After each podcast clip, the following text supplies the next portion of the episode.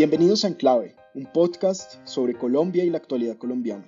Hoy estamos con ustedes, como siempre, Paula Costa, Luis Guillermo Vélez, Juan Carlos Restrepo, Andrés Caro y nuestro productor Juan Arturo González. Recuerden que nos pueden escribir a podcastenclave.gmail.com y visitar nuestra página web www.enclavepodcast.com. Bienvenidos.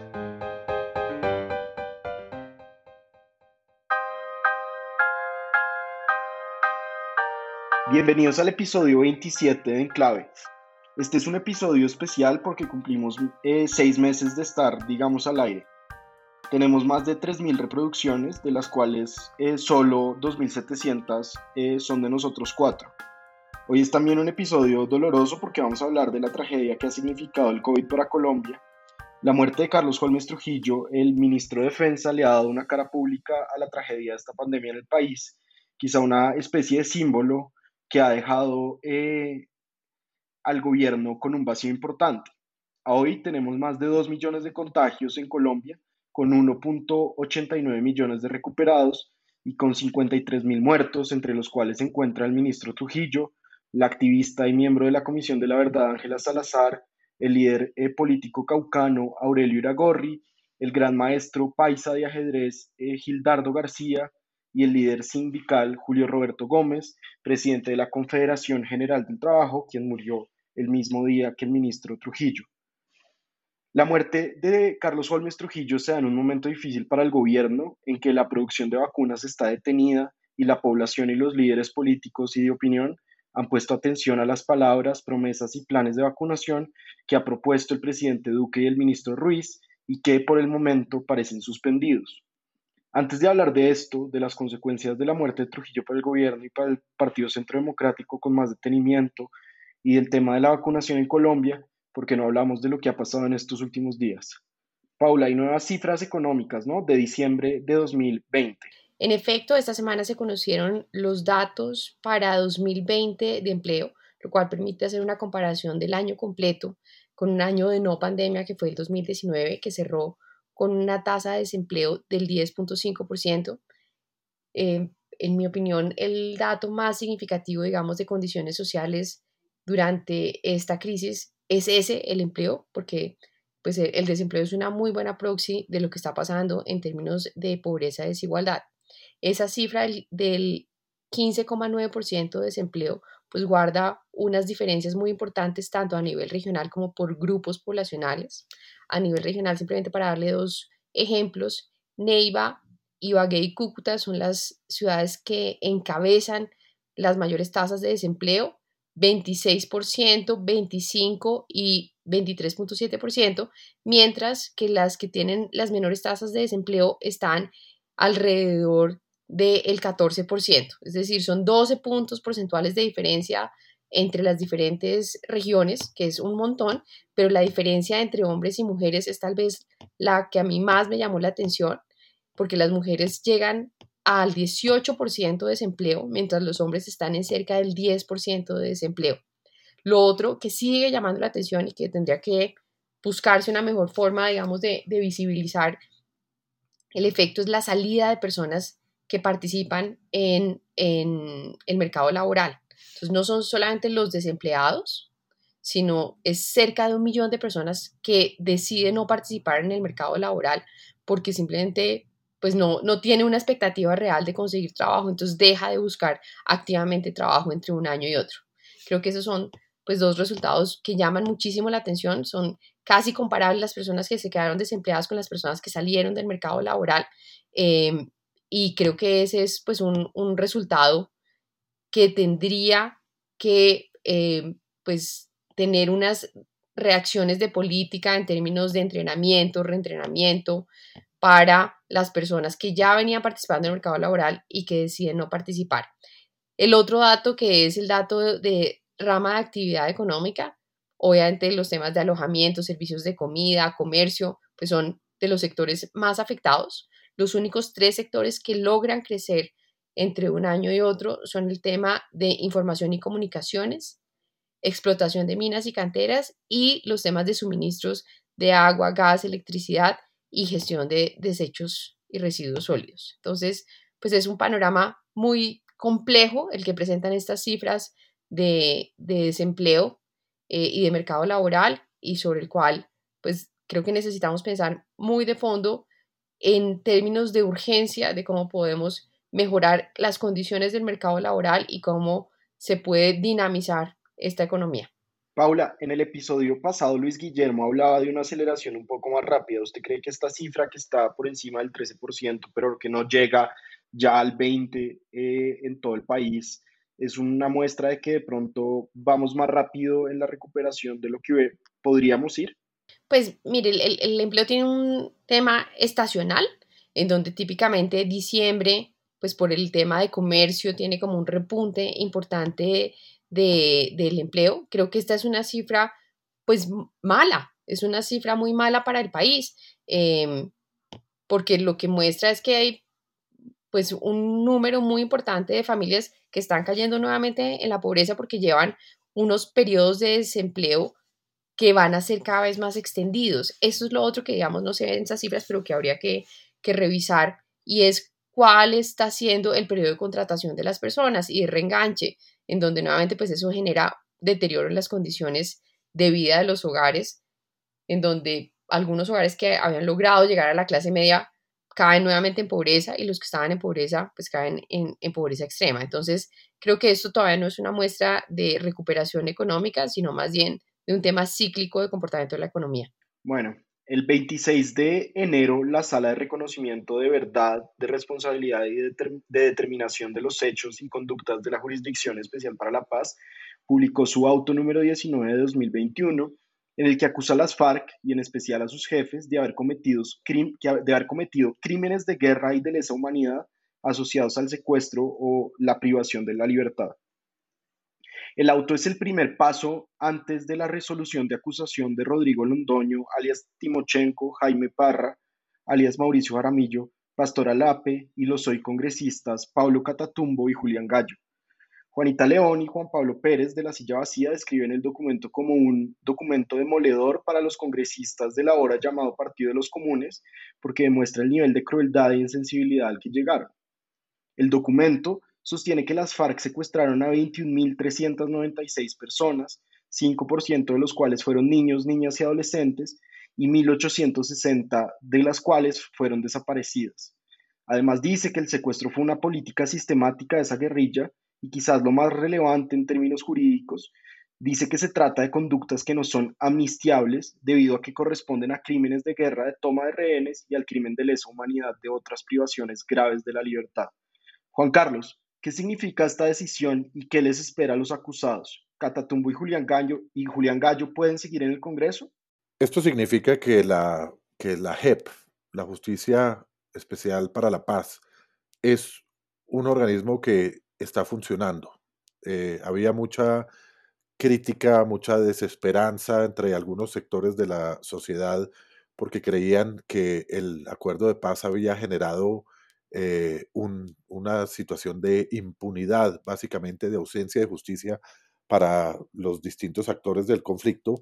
Eh, y esta es la demostración de que, de que la justicia puede tardar un poquito, pero llega. Pero cuando uno ve y analiza eh, la profundidad y la extensión y la magnitud del fallo y las implicaciones que tiene este, este auto, no es un fallo, en, el, en, la, en, la, vida nacional y en, y en ese principio eh, de querer encontrar verdad, reparación, garantías de no repetición y demás que, busca el acuerdo de paz, uno se da cuenta que el trabajo que hay detrás de esto es un trabajo inmensamente eh, completo, dedicado, eh, un trabajo donde la Justicia Especial para la Paz y, y, esta sala en particular hicieron la tarea completa. En este auto de 322 páginas más unos anexos mucho más extensos eh, que, que, estas 322 páginas, la Justicia Especial de Paz hace un relato pormenorizado,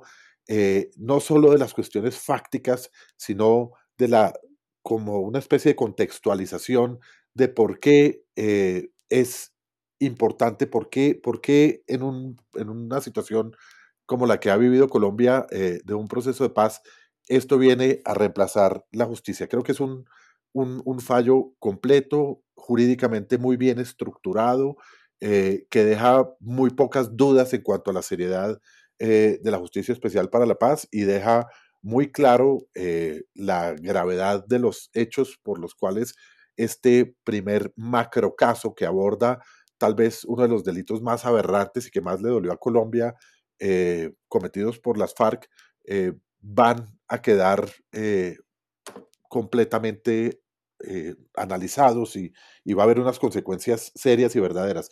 Ahora, la justicia que va a venir después de esto, pues es una justicia transicional. Para los, los indiciados, los que están aquí mencionados, ellos tienen el deber de responder a esto. Eh, va a haber unas actuaciones posteriores con respecto a los bloques, eh, a los distintos bloques de las FARC, ya que esto era para los miembros del secretariado, pero eh, se deja ver que viene, viene justicia, aunque sea una justicia eh, alternativa eh, a la justicia penal que mucha gente todavía espera. Luis Guillermo, pero el hecho de que se trate de conductas que no son amnistiables y que sean crímenes de lesa humanidad y crímenes de guerra, significa que según la sentencia de la Corte Constitucional, que declaró exequible las leyes de la Justicia Especial para la Paz, eh, esto significa que los condenados, en caso de que haya condenas en la jurisdicción, tendrán que pagar penas privativas de la libertad. Puede que no sean en cárceles, pero tendrán que ser penas privativas de la libertad, ¿no? Sí, sí, bueno, algún tipo de pena habrá, eh, porque pues digamos que esto es un, esto todo el tema de la justicia tradicional es algo bastante nuevo en el mundo. Se está casi que experimentando con Colombia el, concepto completo de este tipo de justicia. Recuerde que antes, cuando había el fin de una guerra, había un armisticio y había básicamente un perdón y olvido. Después vino la segunda fase de todo esto, que es, además del perdón, eh, pues no olvido, y se establecieron comisiones de la verdad donde los combatientes o los involucrados contaban qué fue lo que hicieron durante pues, toda la guerra en la que se vieron involucrados, que fue el caso en particular de Sudáfrica y de mm, Irlanda del Norte. Y ahora eh, en Colombia, eh, con base en la experiencia internacional y con los requerimientos internacionales, se, digamos, establece un peldaño adicional. Es contar la verdad, hay una comisión de la verdad y hay un proceso judicial en donde se establece judicialmente eh, qué, ocurrió y se establece una responsabilidad y se genera una pena pero no puede ser una pena eh, como nos hemos acostumbrado, una pena de prisión, por ejemplo, eh, un castigo, eh, porque de lo contrario, pues eso sería una talanquera al proceso de paz. Nadie firma un acuerdo de paz si no ha sido derrotado completamente o incondicionalmente em, y pues a la cárcel. Eso simplemente no ocurre. Muchas de estas guerras o situaciones se resuelven con acuerdos que implican cierto grado de impunidad, cierto grado de perdón y cierto grado eventualmente de sanción, que no es la misma sanción, eh, como decía, a la cual uno está acostumbrado. O sea, no será una pena de prisión ni tan extensa ni tan rígida como tal vez la que se, la que se merecerían por, por los hechos eh, que han cometido, pero pero pues dadas las circunstancias hay que buscar, eh, digamos, eh, eh, soluciones mucho más, mucho más prácticas. También se ha encontrado que, el, em, que los procesos de paz requieren de esta naturaleza, de, digamos, de, de orígenes políticos, por lo menos, requieren de soluciones políticas y es muy importante que aquellos que se desmovilizan tengan la posibilidad de reintegrarse políticamente al, cuerpo político del, país, en este caso pues eh, eh, eh, Colombia o digamos si hay una insurgencia o una guerra civil, se dé la posibilidad de que se reintegren políticamente a la vida cotidiana civil de la nación. Entonces, por eso mismo yo personalmente no estoy de acuerdo en que estos líderes de las FARC eh, que son responsables de lo que hicieron, que cometieron crímenes abominables y, monstruosidades completas, como queda claro en, el auto, pues sean votados del Congreso, porque eso, digamos, que, que, que, puede ser peor en el largo plazo.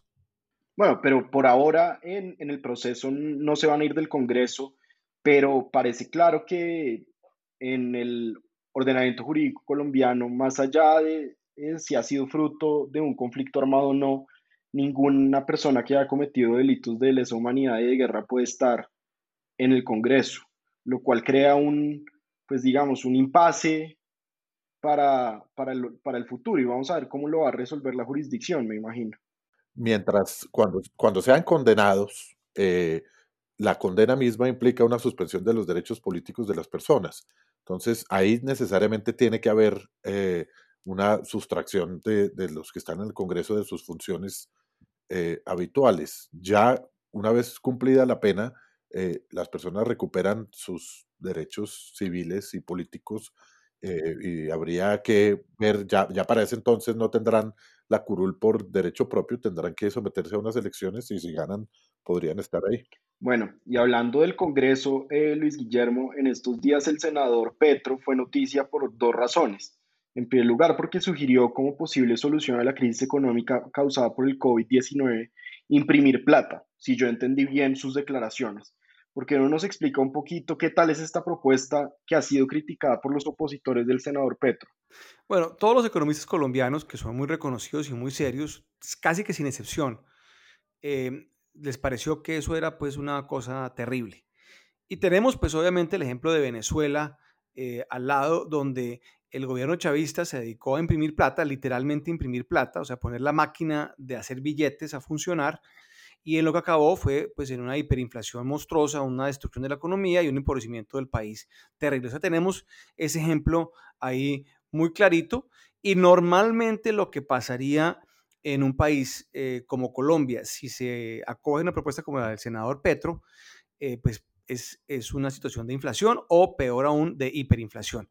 Eso ha ocurrido también en la Argentina, en el Brasil, en México en los años 80 y pues nada parecería indicar que esta vez vaya a ser diferente eh, si Colombia, digamos, decide irse por esa ruta.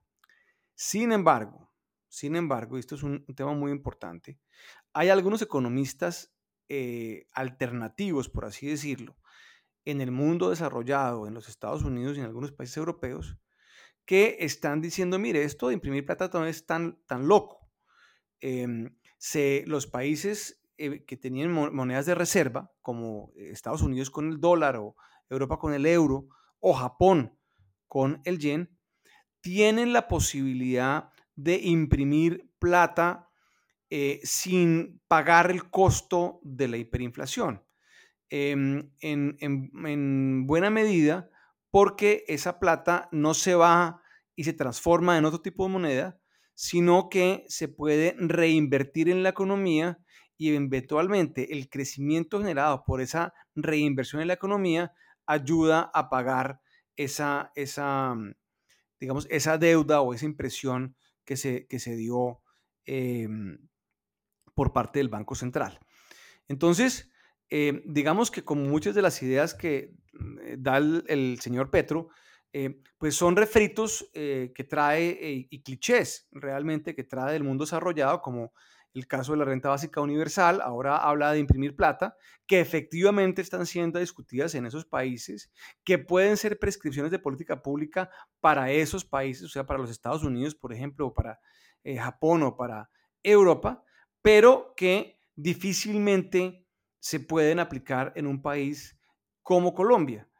Em, y, sin embargo, pues obviamente en dificultades como las que estamos, eh, el, canto populista es atractivo porque la gente quiere pues que le den soluciones fáciles a, lo que no pueden ser sino problemas de una solución muy compleja.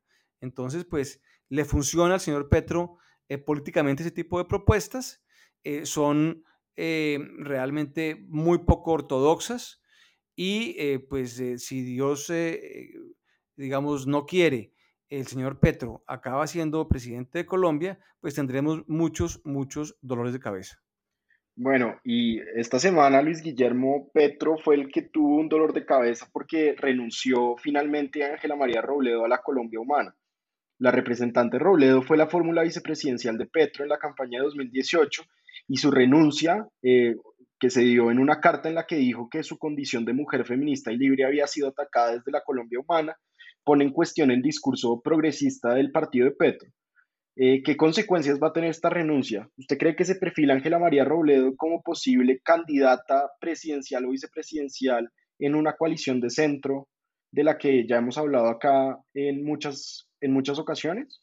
Posiblemente la, doctora Robledo es, es, digamos, bastante más de izquierda que de centro.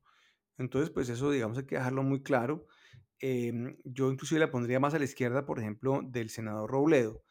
Em, pero lo interesante de toda esta cosa es que, pues, demuestra la inmensa hipocresía de la Colombia humana y del señor eh, Petro, donde se presenta a sí mismo como un paladín de los derechos de las mujeres, y lo cierto es que su movimiento está plagado de toda clase de abusadores, empezando por el señor Holman Morris, que es un señor que tiene pues un prontuario bastante eh, eh, pues, espantoso realmente de maltrato a las mujeres, a su señora, en fin, a sus hijos, en fin, es, no es eh, claramente un ejemplo, como tampoco es un ejemplo de probidad familiar y de respeto a las mujeres, pues el señor Gustavo Petro. Entonces, eh, yo creo que ahí pues queda demostrada la, inmensa hipocresía que tienen estos movimientos populistas, en donde hay un rasero para ellos y otro completamente diferente eh, para el discurso público.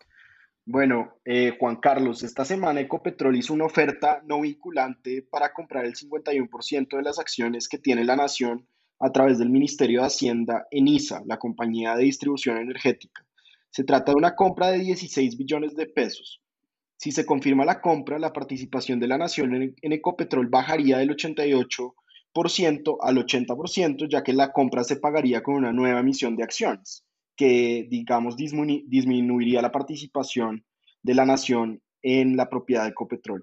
Eh, José Ignacio López, en su columna de la República, explica que ya que ISA y Ecopetrol son ambas de la nación, esta operación luce como una forma creativa y perspicaz de financiar el gasto público sin que la nación pierda el control de sus empresas, pero que en tiempos fiscales estos ingresos no recurrentes, si bien alivian la, la caja del gobierno, no, no cambian el desequilibrio del país que necesita fuentes adicionales de ingresos fiscales y ajustar la senda del gasto. Sin embargo, para los editores de La República, de ese mismo diario económico, resulta muy bueno que se venda ISA, así la operación tenga detractores u opinadores en contra. Lo importante en últimas, dice el editor, es que el mismo Ecopetrol tendrá algo que enajenar en los próximos años. Por ahora tenemos que esperar las propuestas del Grupo de Energía de Bogotá y de la EPM, parece que Medellín no le va a jalar a una buena oferta y que ISA va a quedarse entre el Grupo de Energía de Bogotá y Ecopetrol. Usted, Juan Carlos, ¿cómo ve, esta posible transacción que por unos 4 billones de dólares pinta como la más grande en la historia de Colombia?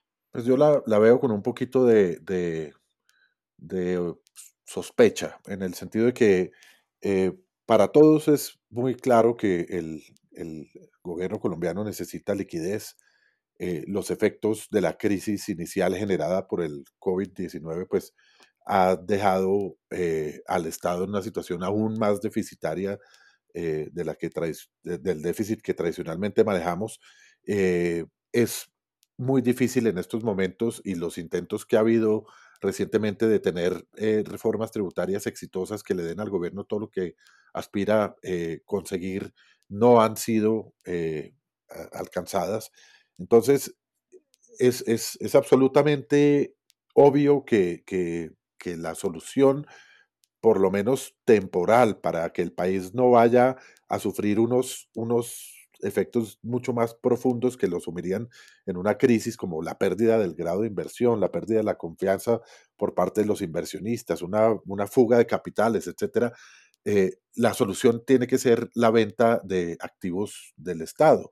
Eh, EISA es pues precisamente una de las, de las joyas de la corona que ha sido identificada como, como el activo a vender. Ahora bien, cuando se produce una venta de un activo del Estado, eh, el Estado debe buscar maximizar eh, lo, que obtenga a cambio de, ese activo del cual se está deshaciendo. Eh, esa maximización del resultado de una operación como esta se logra a través de, una transacción abierta, hecha conforme a la ley, eh, eh, donde, haya, donde haya transparencia, donde haya competencia, donde haya libre acceso a, muchos otros participantes para poder ofertar y de esa manera, repito, poder maximizar el resultado de la venta. Lo que se está cocinando acá con la propuesta eh, que está haciendo Ecopetrol de comprar eh, esa participación del Estado de Niza a través de un convenio interadministrativo, lo que hace es sacar a los terceros de la operación, lo cual nuevamente eh, me parece mal, me parece que, va, es contrario a los principios de transparencia, puede afectar la, el, resultado financiero para el Estado eh, y me parece una jugada ahí medio, medio tramposa eh, que, se debe haber ingeniado Luis Guillermo Echeverry, probablemente con, la Casa de Nariño, para que ISA y ese, y ese, ese inmenso poder y ese inmenso activo queden en manos de Ecopetrol y no queden en manos del Grupo Energía de Bogotá, que es de propiedad mayoritaria del Distrito Capital. Entonces, eh, nuevamente alcanzo a, oler ahí un, una triquiñuela de esas de celo institucional donde, donde el gobierno eh, quiere que... Juan Carlos, pero, pero la, el Grupo Energía Bogotá también puede pujar por, por ISA y se está esperando su propuesta o no. No lo entiendo así. Yo entiendo que lo que propone Ecopetrol es un convenio interadministrativo entre las dos eh, entidades y lo que tiene que haber es una una oferta pública para la adquisición de las acciones donde pueda participar cualquiera y ahí sí tendría una cabida el Grupo Energía Bogotá, me parece. No, creo que se está esperando la oferta del Grupo Energía Bogotá y que en este momento se están esperando ofertas también de las empresas públicas de Medellín. Es decir, en este momento, si bien no está abierto para que lo compre cualquier persona, sí están estos tres grupos detrás y se está esperando la propuesta de eh, la EPM y de las empresas eh, y del Grupo Energía Bogotá. Bueno, si es así, es una, es, eso sería, eh, podría abrir un poquito más el, el, margen de participación, pero no, está, no, no, no, es, no es todo lo abierto que, que una operación pública puede llegar a ser. Por otra parte, me parece que, que la naturaleza de las de las actividades que llevan a cabo eh, Ecopetrol e ISA, eh, si bien en general estamos hablando del mundo energético, no es, no es, no son tan, tan, tan similares, no son tan, es mucho más natural eh, en la actividad de transmisión de energía de ISA con, con la actividad de, producción, distribución y comercialización de energía eléctrica que hace el Grupo Energía Bogotá, que es una empresa eh, multilatina, igual que ISA, con, presencia en muchos países de la región. Entonces, creo que, es importante hacer la venta de ISA, creo que hay que hacerla con transparencia, que creo que tiene que haber una apertura a la participación de múltiples oferentes y hacerlo conforme a unas reglas de, de transparencia desprovistas del, tema político para permitir que se maximice el ingreso que es necesario para el Estado. Hay una cosa que a mí no me queda clara y es, digamos, en, esa línea de lo que estaba preguntando Juan Carlos, y es, mucho, el problema de Ecopetrol es que tiene demasiada caja y necesita una inversión, porque, digamos, dentro de, del portafolio de inversiones de Ecopetrol, pues comprar ISA no creo que sea una prioridad y es cómo tratar de generar, una prioridad. cómo tratar de generar una caja. No lo es y tampoco tiene la caja. Cómo, cómo tratar de generar una caja para, para la nación sin pasar por el proceso que implica la venta de un activo público, ¿no? Que es lo que está, digamos, discutiéndose acá en el fondo. Hay un activo público maravilloso que es ISA, ¿no? Eh, que además está en el mercado, que ha logrado desarrollar una agenda de inversiones increíble y convertirse, digamos, en una multilatina ampliamente reconocida. Y entonces, digamos que acá hay, acá hay algo que no cuadra en todo esto y la forma en la cual se está tratando de hacer a través de, de Ecopetrol, pues nuevamente yo no creo que deje a los accionistas, a los otros accionistas de ISA, donde los fondos de pensiones son un jugador muy importante, tan tranquilos. Ecopetrol no tiene la caja y por eso va a vender parte de, la participación que tiene la nación para poder acceder a esta operación.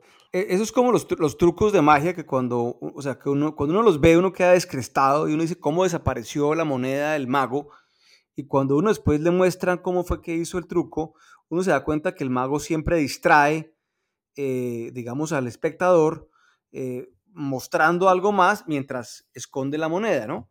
Em, ¿Dónde está la bolita? Y eso es exactamente lo que está pasando aquí con esta jugada que ha diseñado el gobierno. Eh, es muy sencillo. Esto de lo que se trata es de la venta del 8% de Ecopetrol.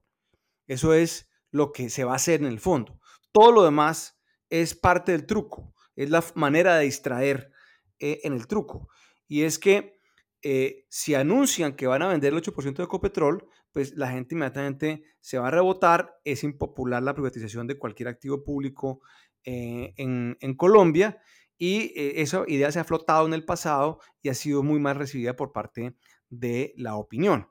Entonces ahora aquí lo que dicen es lo siguiente, es Ecopetrol va a comprar ISA. Entonces la gente dice Ecopetrol, empresa del Estado, ISA, la gente no sabe muy bien, es otra empresa del Estado, la va a comprar, entonces Ecopetrol va a ser más grande y no se le va a vender ISA digamos, digamos a, un, a un canadiense o un europeo a un gringo, a un extranjero que viene aquí a subir las tarifas y a explotarnos. Entonces, qué bueno, maravilloso, aplausos.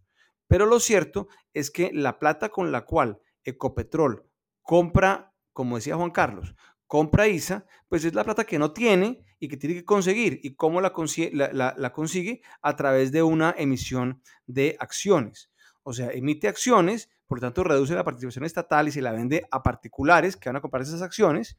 Y entonces entran, le entran a los cofres del gobierno, eh, digamos los 4 mil millones eh, de dólares, los 4 billones de dólares en anglosajón, que eh, pues digamos que, supuestamente vale, vale ISA. Y Ecopetrol asume el control de ISA. Ahora, desde el punto de vista estratégico, no es una mala idea que Ecopetrol tenga ISA, porque es que la verdad del asunto es que la producción de petróleo en el mundo, pues digamos que está en, de capa caída de, combustibles fósiles. No le quedan más de 15 o 20 años al petróleo como negocio internacional importante. Eh, el día de ayer precisamente General Motors anunció que para el año 2035 ya no venderá carros con motores eh, a gasolina, por ejemplo. Entonces, eh, sí hay, hay, un tema muy importante que hay que mirar y de pronto en ese sentido ISA puede llegar a ser un activo estratégico de Ecopetrol. Pero eh, en conclusión, esto es una, digamos, un juego de espejos y humo para engañar a los incautos y poder realmente vender el 8% de Ecopetrol y recoger una plata para financiar el gasto del gobierno en el corto plazo. Luis Guillermo, una pregunta, pero si igual el, el gobierno se da la pela de vender ISA, que es esta joya de la corona, porque se la vende a sí mismo. O sea, igual se va a dar una pena. Se, la vende a sí mismo. Se la va a vender a Ecopetrol, pero la gente sabe que Ecopetrol, pues si bien es una, eh, tiene una, eh, su dueño es en parte importante el Estado, pues también es una empresa, digamos, que tiene dueños privados. ¿o ¿Quién? ¿Ecopetrol?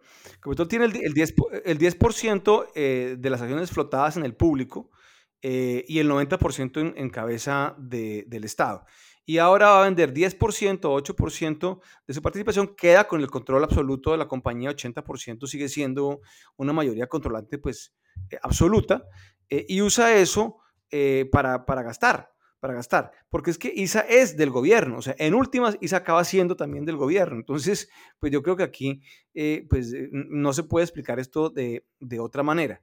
Em, ¿Recuerda usted lo que pasó cuando se fue a vender Isagen? que fue un calvario, que fue un un, parto de los montes para el gobierno de ese entonces y digamos que después de mucho dar vueltas lo logró hacer, eh, quedó un mal sabor ante la opinión pública y la verdad es lo que estaba haciendo y fue muy complicado explicarlo ante las cortes que fueron en eso bastante ignorantes y es que el Estado estaba cambiando una generadora de energía eléctrica por un banco. Eso es lo que el Estado, el Estado estaba haciendo. Pero ante la opinión pública nunca quedó esa impresión y quedó más bien la impresión de que se estaban feriando los bienes de los colombianos. Bueno, hay que seguirle haciendo, parándole bolas, me imagino, Luisa, al proceso de venta de ISA, a ver quién se va a quedar con esa carta, con ese as del, digamos, del, de la que ha sido el patrimonio público de la nación. Pues es que sigue siendo la nación, o sea, aquí no, no va a cambiar nada. Eh, bueno, yo quisiera eh, empezar nuestro tema principal cambiando un poquito el orden y me gustaría que habláramos, que empezáramos con un podcasting sobre quién va a reemplazar al fallecido ministro de Defensa. Y quiero empezar por Juan Carlos, que es, digamos, nuestro eh, defense contractor in situ para, para Enclave, para que nos explique él a quién ve como el próximo ministro de Defensa. ¿Se vale, Juan, nominarse a sí mismo? Eh, naturalmente va a ser alguien cercano al, presidente Duque, de su, de su anillo más, más íntimo de, colaboradores. Eh, probablemente el doctor Guarín, el consejero presidencial de seguridad, probablemente Diego Molano también suena para, el cargo y Miguel Ceballos también ha sido otro de los nombres que ha, que ha, que ha sonado. Sin embargo, yo quisiera decir que eh, las circunstancias de la muerte de Carlos Holmes Trujillo un poco le subieron el perfil al cargo. Eh, nunca habíamos tenido, eh, que yo tenga memoria, una muerte de un, ministro de defensa en ejercicio y eso puso el cargo en un, en un, en un nivel y en un, y en un momentum ahí muy sublime que creo que, magnifica la, la, figura de Carlos Holmes Trujillo, persona eh, a quien en este podcast hemos criticado, pero, siempre también, hay que decirlo, eh, hemos respetado. Eh, y, ese, ese cargo quedó en un punto muy alto y creo que reemplazar a un ministro fallecido en ejercicio por un, por un simple funcionario de, de, de, la Casa de Nariño por cercano que sea al presidente Duque, eh, es difícil. Creo que, se agrandó el zapato eh, y creo que esos pies con los que antes, cuando se hablaba de la posible renuncia de Carlos Holmes para lanzarse como candidato a la presidencia, esas otras personas que querían llenar ese zapato, hoy en día pueden estar quedando chiquita. Eh, creo, que, creo que el presidente Duque tiene aquí toda la atención no solo nacional, sino internacional, eh, por cuenta de la muerte de Carlos Holmes Trujillo en las circunstancias en que ocurrió, eh, y por esa razón va a tener que buscar a alguien muy grande que, que, dé una imagen de, solvencia, porque entre otras es un cargo pues tremendamente importante. Bueno, Juan, y si a usted le tocara decir un nombre, ¿quién sería? En el país, yo no, no, no tengo una persona así que creo que, que, en un momento como este deba o reúna las condiciones para, para, para estar en ese cargo. Restrepo, pero es que el segmento se llama podcasting. Atrévase con un nombre. Sí, no, no, no políticamente correcto, o sea. Si quiere lo piensa Juan mientras Pablo. Sí, lo pienso, lo pienso. Ahorita, ahorita le digo. Eh, bueno, Luis Guillermo, yo creo que el último ministro que había muerto en ejercicio fue Juan Luis Londoño, ministro de Salud y Protección Social del primer gobierno Uribe, que murió en un trágico accidente aéreo en 2003 y que también es aún hoy recordado como un gran ministro y como un gran funcionario público. ¿Usted quién cree que va a, que va a reemplazar al fallecido Carlos Holmes Trujillo? Mire, los, presidentes tienen como patrones que les gusta, digamos, seguir cada uno el suyo individual de a qué tipo de gente nombran de ministros. Por ejemplo, Uribe sacaba siempre gente del cubilete que nadie se imaginaba, Sabas Pretel, en fin, una gente rarísima que aparecía, digamos, de, la nada y la nombraba ministra eh, o ministros. Em, el presidente Santos, por el contrario, era muy institucional y siempre buscaba gente, digamos, con cierta representatividad para nombrar. Y el presidente Duque, como lo hemos dicho acá muchas veces acá en, en Enclave, pues nombra a sus amigos eh, cercanos y su círculo íntimo eh, del colegio o de la universidad en los cargos. Y entonces ese nombre va a salir de su círculo íntimo y yo me atrevería a decir que puede ser cualquiera de los tres y cualquiera de los tres que ha mencionado Juan Carlos, que me parecen gente 1A, pero no sé por qué tengo la impresión de que va a nombrar al doctor Ceballos como ministro de, de Defensa. No, no, no, no lo digo porque tenga algún tipo de preferencia en particular sobre cualquiera de los tres, pero lo cierto es que eh, no sé por qué tengo como la impresión de que se va a ir por ese lado. Doctora Paula. Bueno, pues digamos que esos son como los candidatos que, han sonado más y como dice Juan Carlos, han sonado desde antes, em, pero un poco perfilándose para las próximas contiendas. Un, un, nuevo que se puede meter en esa lucha puede ser el hijo del expresidente Álvaro Uribe que quieren perfilar como un precandidato bueno, eso presidencial. Es, es la primera vez que oigo que Tomás Uribe puede ser, puede ser ministro de defensa. Vamos a ver. Juan Carlos, ya, ya tiene también, también tenemos a, también está el presidente Uribe que quedó desempleado después de renunciar al Senado, ¿no? Hmm. Juan Carlos, ¿ya tiene candidato? No, yo voy a, yo voy a, a, apostar en el podcast porque nombran a Rafael Guarín, pero, pero creo que sería una decisión muy tibia. También sería muy, muy buen, eh, eh, muy buen ministro, me parece a mí. Sí, yo, em, yo, yo, creo que eh, el presidente yo creo que el ministro va a ser eh, Rafael Guarín, pero creo que el presidente, si quisiera reemplazar al, al exministro, al perdón, al ministro Holmes Trujillo, podría buscar como en, uno de esos otros patriarcas de la política colombiana que han estado medio cerca de él y medio lejos de él y que recientemente se han quedado también, como dice Paula, desempleados porque han dejado sus altos cargos como directores de entidades de control o de, o de fiscalía, ¿no? Podría ser. Pero quién sabe. quién sabe. Pero bueno, entonces. Como diría mi mamá, calle esos ojos.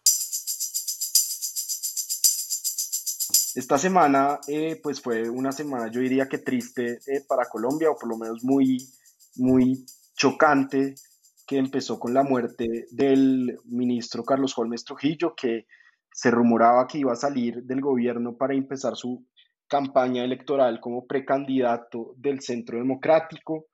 Era una persona muy cercana al presidente Duque y al presidente Uribe, diplomático, alcalde de Cali, ministro de Educación y Interior, fue también miembro de la Asamblea Nacional Constituyente de 1990 y 1991.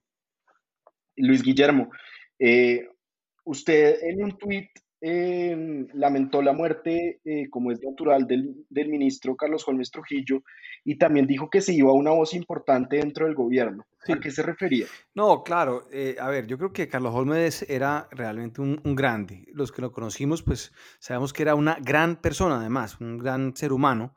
Y es una pérdida realmente inmensa eh, la, la, idea de Carlos Holmes y le va a hacer mucha falta al presidente porque, como decíamos ahora, el presidente se ha rodeado, es su estilo, es respetable, em, de gente muy joven, que es la gente pues, que él conoció en el colegio, en la universidad, sus amigos y la gente con la cual tiene eh, confianza, pero es gente que en general tiene poca experiencia en el gobierno. Entonces, pues eso está muy bien, pero normalmente se mezcla eh, con, o sea, se debería mezclar con gente que tenía experiencia y lo que hemos visto poco a poco es cómo la gente de experiencia se ha ido retirando Em, los eh, pesos pesados, digamos, o la gente más, más senior se ha ido retirando del gobierno y van quedando pues la gente más junior en cargos de primera línea. Entonces creo que hace muchísima falta Carlos Holme es ahí porque era una voz de experiencia, ponderación, había vivido pues todas las coyunturas, eh, había, eh, digamos, desde los años 80 estado pues, como decía ahora, primera línea de, digamos, en materia de gobierno, una experiencia inmensa. Em, entonces, pues ese tipo de personas que tienen capacidad de consejos, de consejos acertados, que han visto coyunturas muy complejas en el pasado, em, en esos cargos son muy, muy importantes. Y, ojalá realmente eh, el reemplazo sea una persona que, que le pueda servir eh, al presidente mucho más que solamente ministro de defensa, sino como un consejero real, bueno, otra, otra opción sería, otra opción sería Luis Guillermo hacer la que hizo el presidente Pastrana y nombrar a su vicepresidente como ministra de Defensa, ¿no? Sí, de nuevo. Sí, pero la, vicepresidenta, pues, em, le, fue muy mal. Ella no tiene una personalidad amable, digamos, ella no, ella choca generalmente con la gente que la rodea. Ella no es una persona que, eh, según lo que se rumora en la calle, en los pasillos, pues eh, caiga muy bien. Em, independientemente de sus, de sus, capacidades. Es que hay, hay, un tema crítico, hay un tema crítico aquí y es que, y mucha gente no lo, no lo comprende, y es que una cosa es ser el ministro de defensa y otra cosa es ser el comandante general de las fuerzas militares el ministro es el enlace político entre todo ese estamento de defensa y seguridad y la parte política, el Congreso, el presidente, el Ministerio de Hacienda que tramita el presupuesto, todo lo demás. Y el mando de tropa lo, y toda las, con, la conducción de las fuerzas militares, pues realmente, aunque el presidente es el comandante supremo, realmente la conduce el comandante general de las fuerzas militares y los comandantes de cada fuerza. Eso es una línea que a muchos se les ha borrado, entre otros a Marta Lucía Ramírez cuando fue ministra de Defensa. Ella quería conducir las operaciones militares y, y donde se metía, pues había un, un revés y un fracaso y nunca eh, generó ningún éxito operacional nunca generó ningún éxito operacional contra la guerrilla de las FARC, eh, específicamente que era como el blanco de más valor. Esa y se metió, en cambio, eh, en una pelea muy grande con el general Jorge Enrique Mora, que en su momento era el comandante general de las fuerzas militares, porque ella pretendía conducir las operaciones militares. Hay que decir que le he visto a Rafael Guarino un poco de esa actitud. He visto más de una eh, salida por Twitter y en, en algunos medios de comunicación de Guarín parado al frente de las tropas, eh, dando casi que instrucciones eh, tácticas y operativas, lo cual no le corresponde a un consejero presidencial de seguridad. La labor del consejero presidencial de seguridad es, es, ser el consejero del presidente y nuevamente no le corresponde conducir las tropas ni darle órdenes a las tropas. Juan Carlos, pero el presidente Santos no, no celebraba mucho los éxitos militares como propios de cuando él fue ministro de Defensa? No, pero una, es que una cosa es celebrar los, los éxitos militares y otra cosa es, es meterse en, ese, en, ese, en esa jerarquía y en esa cultura eh, de, de, obediencia de vida, en esa cultura piramidal de las Fuerzas eh, Armadas y las Fuerzas Militares eh, en particular. Una cosa es celebrar, por supuesto, eh, el resultado de una operación que es precisamente la, la, integración de lo estratégico y lo político, que era lo que el ministro de Defensa eh, maneja, eh, con la parte de la inteligencia, de la operación, del, de la, del descenso del helicóptero, del número de bajas, etcétera, que es lo que los militares y los policías llevan a cabo en su diaria labor. Se puede celebrar y se puede, obviamente, eh, sentir como en efecto lo es eh, un, un, ministro de defensa parte del éxito o del fracaso. Sin embargo, hay una línea gris, una línea tenue eh, ahí en el, en, el, en el medio que no se puede cruzar y que mucha gente no la entiende. Bueno, pero lo que es cierto es que la muerte del ministro Carlos Holmes Paula se dio en un momento crítico de la vacunación en el que cada vez hay más voces criticando o cuestionando la labor de los encargados de traer las vacunas a Colombia. Sin embargo, hoy mismo, eh, durante pues, esta grabación, ya el gobierno anunció que la vacunación va a empezar el 20 de febrero y que se cerró el acuerdo adicional por 35 millones de dosis de vacunas. Pero sin embargo, la muerte de, de Carlos Holmes Trujillo eh, y de eh, Julio Roberto Gómez, digamos que se dieron en un momento bastante difícil para, para el ministro de Salud y para el presidente Duque, ¿no? Sí, pues mire, yo creo que en, digamos, en esta reflexión de lo que implica la, la muerte del ministro Trujillo, pero también la de Julio Roberto Gómez, yo creo que se pierden dos voces muy sensatas de los extremos políticos, ¿no? Digamos, eh, el ministro Trujillo desde el Centro Democrático creo que era una de esas voces que permitía tender puentes y generar conversaciones con otros, digamos, con otras ideologías. Y creo que ese también era, digamos, uno de, los casos de Julio Roberto Gómez, que era un sindicalista convencido de carrera, pero también era una persona con la cual se podía trabajar y con la cual se podían buscar esos acuerdos desde diferentes visiones del mundo. Eh, como usted dice, pues acá hay una expectativa dentro del país que cada vez se hace más apremiante porque se van viendo los avances en vacunación de otros países del mundo y eso va generando, digamos, una competencia, pero también un sentimiento de que no estamos metidos dentro de la jugada como colombianos y que estar por fuera de esas negociaciones de vacunación pues nos está poniendo cada vez en una más mala situación, esto acompañado además de cierres para tratar de evitar la segunda ola o los efectos de la segunda ola. Entonces, pues la noticia que usted nos acaba de dar, pues creo que va a mejorar mucho ese esa expectativa de los colombianos de poder tener acceso a la vacuna y que pues tendrá que redoblarse toda la parte logística para que realmente la compra se vea efectivamente eh, en, dosis que haya, a las cuales haya tenido acceso la población. Esto, esto se volvió, pasamos del país de los renders al país de los anuncios de vacunas. O sea, los anuncios del gobierno, cada vez que el gobierno habla, eh, nos dice que vamos a tener, por ejemplo, ahora, eh, mientras grabamos, el presidente acaba de tuitear que hemos comprado 61.5 millones de dosis de vacunas.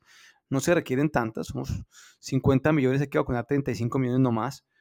Em, y, son anuncios y anuncios y que el contrato y que el, y que el simulacro de, de vacunación y que el plan de no sé qué cosas y de las vacunas, nada. Todavía estamos muy lejos de tener vacunación. Y yo creo que el gobierno se hace daño a sí mismo saliendo como loquillo eh, a intentar compensar lo que no hizo en las semanas o meses previos eh, con anuncios y anuncios un poco desesperados. Em, y, la verdad es que si tendremos vacunas, como dicen, ahora para el mes de febrero, será solamente algunas dosis un poco simbólicas, eh, pero para poder vacunar en esos, en esos, en esos montos que se requieren, pues no se podrá sino hasta mediados del año. Mire, en los Estados Unidos, donde está la producción de las vacunas, donde se han gastado billones de dólares en comprar las dosis, el plan de vacunación está muy retrasado, muy demorado. Hay estados completos que ya pararon la vacunación porque no tienen suficientes dosis, como es el caso de la Florida, por ejemplo, o el caso del estado de Nueva York, y parecería que va a ser muy prontamente el caso también de California. O sea, no hay suficientes vacunas en el mundo. Entonces, pretender que tendremos el plan rodando vacunación en el mes de febrero en Colombia, pues es, es, es absurdo y el gobierno sí tiene una responsabilidad. Luis, pero, pero, pero yo le hago una pregunta. Claro, el gobierno tiene una responsabilidad, pero de alguna manera hemos visto que muchos países ya empezaron a vacunar, pero salvo Israel y Nueva Zelanda, digamos que ningún país ha demostrado éxitos contundentes en la vacunación. Y lo que nos ha hecho falta en Colombia es como ese impulso inicial, digamos, esas primeras vacunas, como dice usted, a los ministros y a los viejitos, para sentir que ya estamos en la jugada porque me parece que no hay, que no hay un país, digamos, comparable al contexto colombiano en el que, en el que haya habido un éxito aparente en la vacunación, ¿o sí? No, de, no, de acuerdo. No, pero, pero, pero ya empezaron. Sí, y, y, Pablo nos decía la vez pasada, y pronto no quisiera tomarme la palabra de Paula, pero que, que, vacunar es, este tipo de vacunas es muchísimo más complicado que el plan de vacunación de los chiquitos, de los niños, pues, todos los años. Estamos hablando de vacunar, pues, eh, la mitad de la población, por lo menos, en Colombia o más. Em, entonces, pues esto es esto es súper complicado y digamos que usar los ejemplos de Israel y de Nueva Zelanda nuevamente para el caso colombiano, pues no, no es comparar peras y manzanas. O sea, decir, no, es que en Dubái ya toda la gente está vacunada, pues es que, o en Singapur, pues es un estado-nación, perdón, una ciudad, una ciudad-nación, em, eh, la, la población es homogénea, todos tienen un estándar de vida más o menos alto, pero vacunar poblaciones heterogéneas en geografías extensas, con grandes niveles de pobreza, pues es una cosa titánica. Em, y, hay que empezar, sí, sin duda alguna, pero es que el gobierno se durmió en esto, es que no tenemos las vacunas, no están, no están. Y los anuncios que se hacen, ahora el presidente tuiteando que tenemos 61.5 millones de vacunas, que la vacuna china y que la de Moderna y mañana será la Sputnik 4 y no sé qué más cosas, y nada de vacunas, o cuando aparezcan será una que otra, pues realmente creo que es, es, es generar expectativas que no se van a poder cumplir. Para cerrar el tema de las vacunas, eh, todos reconocemos que es un reto inmenso, que probablemente no ha habido ningún país que sea el ejemplo perfecto, pero la solución se dificulta más cuando, cuando nuestra administración es una administración que es mala en la ejecución. Aquí nos enredamos en, las leguleyadas y todavía discutimos acerca de las leguleyadas, que si la cláusula de confidencialidad o no del contrato con las farmacéuticas, eh, en vez de tener un poquito más de, determinación y arriesgar, que es lo que el funcionario promedio en Colombia le da miedo, arriesgar. Bueno, entonces con, con el riesgo de los funcionarios nos quedamos. Esperemos a ver si el 20 de febrero empiezan a vacunar en Colombia. Ojalá. Y realmente es una tragedia lo que está pasando en el mundo y en Colombia. Y pues los rostros de Carlos Holmes Trujillo, de Aurelio Iragorri, de Ángela Salazar, de Julio Roberto Gómez, pues solo son unos de los nombres y de las caras de esos 53 mil colombianos que han muerto por el virus del COVID. Pero pues como es nuestra tradición y sin quitarle y restarle importancia ni mucho menos a este tema tan terrible, yo quiero proponerles que pasemos a temas más alegres o amables y que nos den sus recomendaciones de esta semana. Doctora Paula, ¿usted en qué anda? Bueno, pues yo recibí un regalo que es una agenda para este año de una empresa colombiana que se llama Actúa. Realmente una agenda súper linda con un montón de mensajes positivos eh, y digamos como con un espacio poco para reflexionar y para planear los días y los meses, que me parece que es muy chévere. la fecha de su vacunación, Paula? O... Eh, no, esa no, no, yo creo que a mí me, esa llega en la del 2023. Sí, esa, esa, llega ¿De, qué año? en esta, en todo caso, en esta agenda no llegó. ¿Pero eso lo em, regala la empresa o hay que comprarla? no, hay que, hay, que, hay que comprarlo. Eh, si quiere después en, en, las redes de Enclave ponemos como la, la, página y los contactos de, esta, de este emprendimiento colombiano. Juan Carlos, ¿usted qué nos va a recomendar hoy? Yo quiero recomendar La Caja China. No sé si han tenido la oportunidad de, conocerla y de disfrutarla. Es un, una especie de... ¿Un instrumento de tortura es eso? Es, es un tema de cocina. Eh, es una especie de horno que funciona, es una caja sellada eh, donde encima va una cama de, de, de carbón, de brasa, que calienta. Eh, Suena como a 50 sombras de Grey, de, eh, Juan Carlos, ¿no? Más o menos. es, una cosa, es, una cosa increíble. 50 sombras de Grey, pero para comer unas costillitas, hermano.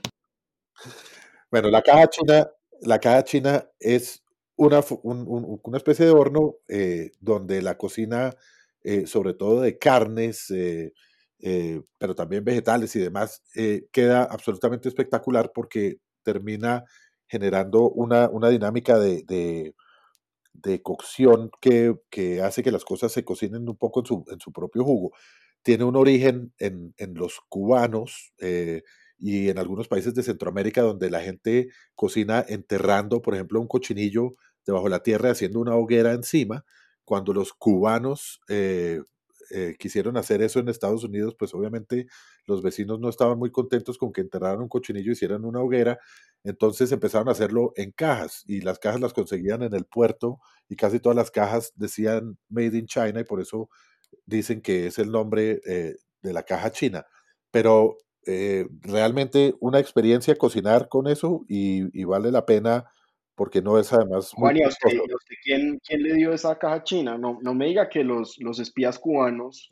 No, la compré, la compré en Colombia, es hecha en Colombia, hay una empresa que se llama Smart Grill, eh, se la recomiendo, el costo, hay, hay de muchos costos dependiendo del tamaño, pero ahí cabe un cochinillo entero, que ya lo, ya lo probé, caben eh, dos pavos, caben como seis pollos, eh, y, realmente la, la, comida queda deliciosa ahí y vale la pena, eh, vale la pena ensayarla. Bueno, Luis Guillermo, ¿usted qué nos va a recomendar hoy? Bueno, les recomiendo un objeto que es eh, Alexa de mm, eh, Amazon. Es uno de estos parlantes inteligentes. Me lo regalaron, yo no lo hubiera comprado si no me lo regalan, pero la verdad es que lo instalé y me ha parecido un aparatico maravilloso realmente y realmente que, que tiene una cantidad de usos y cosas que hacen que sean ya, digamos, un, parte de los electrodomésticos de la casa sin duda alguna. Y sirve para oír en clave. Obvio. Sirve para oír en clave. Es, Alexa, por favor, pone en clave y inmediatamente pone el último episodio, pero también le dice a uno, pues, todo lo que uno quiere saber em, de noticias, del clima. Exactamente. Es, es realmente impresionante y uno es de esas cosas que uno no cree que necesita, pero cuando ya la compra y la instala y la pone a funcionar y le ve el potencial, pues no se imagina lo que sería la vida sin eso de aquí para adelante. Y ese tipo de gadgets creo yo que van a ser pues omnipresentes en la vida nuestra en los próximos años. ¿Y, también cuenta chistes como OK Google? Cuenta sí, cuenta chistes, no son muy buenos, pero uno le puede decir que le cuenta pero, Pero está mejorando. Está mejorando, está mejorando. Ahora, aterra también un poco pues la cantidad de información que esos aparatos empiezan a recibir y a procesar y, pues eh, digamos que esperemos que no venga un futuro distópico donde tengamos esos aparatos controlando la vida a toda la, a toda la gente. Bueno, yo, yo, yo, yo soy más pesimista en eso y creo que ya, eso ya llegó, pero bueno. Yo les quiero recomendar un documental de Netflix que se llama Rompan Todo. Es una historia del rock en español y aunque tiene algunas pifias, como que no están los discos noventeros de Shakira o el grupo del sucesor suyo, Luis Guillermo, en la Superintendencia de Sociedades, que famosamente se llamó Sociedad Anónima, y peor aún, una especie de desembarrada feminista en los últimos 10 minutos del último capítulo que no, no les quedó nada bien, sí es un documento lindísimo sobre la contracultura en América Latina y sobre la oposición a las dictaduras y a la cultura y los valores tradicionales que va desde la bamba y los shakers y los saicos, de quienes yo ya he hablado aquí, que fundaron el punk, el punk en Lima en 1960, pasando por grupos tan importantes como Cerú Girán, Soda Stereo, Los Prisioneros, Aterciopelados, Café Tacuba Molotov y hasta música más nueva como Julieta Venegas, Juana Molina, Bomba Estéreo o Calle 13. Y está en Netflix y realmente está muy bien. Sí, lo, lo he visto, me he visto los primeros capítulos, son buenísimos porque además es un, un, un, rock que uno no conoce porque em, digamos que Argentina, eh, el mismo Perú y México nos llevaban décadas eh, en materia de rock antes de que en Colombia empezara a producirse ese tipo de música ya localmente, ¿no? Sí, realmente en, Colombia pues se tardó, pero yo creo que llegó bien cuando llegó. Con, con, como con, las, con el grupo Sociedad Anónima, entre otros, que, y hablan de un concierto en 1988 en el Campín, no sé si ustedes estuvieron. Yo estuve, yo estuve. Ese fue, ese fue el, concierto de conciertos. El, concierto, de conciertos. Eso es, bonito. Los tres estuvimos, eh, esos, eh, esos cuando era alcalde Andrés fue un granito. A mí no me dejaron, a mí no me dejaron ir porque era muy chiquita. Pero yo muy chiquita, pero Juan Carlos sí fue. Pero eso fue el hito durante años de años, ¿no?